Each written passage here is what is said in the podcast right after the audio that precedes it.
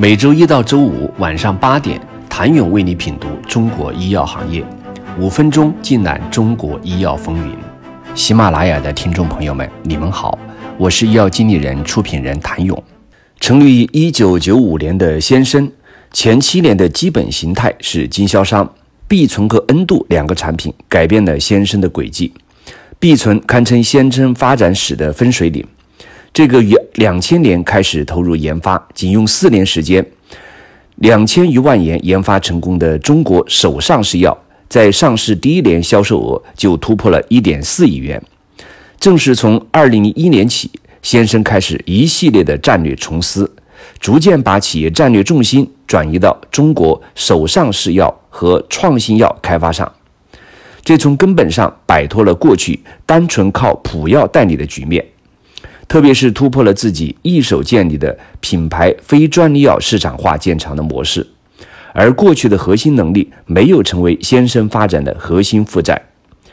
值得一提的是，两千年这个时间点正是今天中国药业创新之王恒瑞上市发力研发创新的起点。二零零六年，先生以两亿元人民币并购全球第一个血管内皮抑制素抗癌新药恩度。创造了国内医药界单一品种最大金额的一宗并购交易。二零零七年，必存和恩度的销售盈利贡献在公司占比接近百分之五十。当年，先生药业作为中国内地第一家在纽交所上市的化学生物药公司，创造了亚洲化学生物药企业在全球最大的一次 IPO，募集资金二点六一亿美元。上市后，先生对外宣布将在几年内投入四亿元人民币，作为公司创新药与首上市药研究开发的专项资金。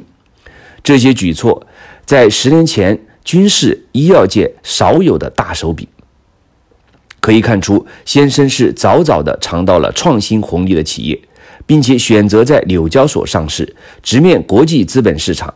活脱脱的就是要把创新这件事一扛到底。但恰恰是在先生前期高速发展并上市之后，公司战略和组织也受到了挑战。任金生后来总结，内部研发组织经验不足，投入和产品缺乏战略导向，经营上缺乏制度化和流程化的管理基础。从外界看，似乎当时的运气也不够好，数亿资金立项的几个创新药项目，有的在一期临床阶段因毒副反应而失败。有的项目又恰与七二二合作的 CRO 公司出现问题。这里要特别提出来的是，中国医药企业向创新转型也的确不容易。向创新转型可以看作是仿制药企业之外的第二增长曲线，但触发第二曲线战略的只有两个因素：第一个是企业遭遇第一曲线增长瓶颈，不得不转型。第二是领导人的前瞻布局，先生显然属于后者，但后者最大的障碍是原有组织心智模式的顽固。从今天的结果来看，先生已经成为当下创新趋势的一员，没有倒在创新的山坡上，从第一曲线的泥潭里挣扎出来了。医药界一般把二零一五年的中国药监改革视为中国医药产业历史的分水岭，之前是仿制药时代。准确地说，是营销为王的时代，之后是创新药的开始，也就是中国医药企业当下正在进行的一场伟大的变革和转型，从营销导向转型研发创新导向。二零一五年之前，转型创新，国内政策不支持，资本不支持，市场不支持，最核心的是做仿制药太赚钱。中国五千家药企能够在那个时间点之前转型创新的企业少之又少。当然，今天还能够屹立于创新大势中的企业，也正是早早转型创新的企业。这一点，先生这一类企业毫无疑问是值得骄傲的。他们不需要像中国大多数医药企业一样，今天才开始慌张面对最严峻的转型挑战。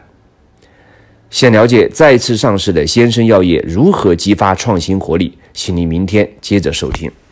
谢谢您的收听。想了解更多最新鲜的行业资讯、市场动态、政策分析，请扫描二维码。或添加医药经理人微信公众号“医药经理人”医药行业的新闻与资源中心。我是谭勇，明天见。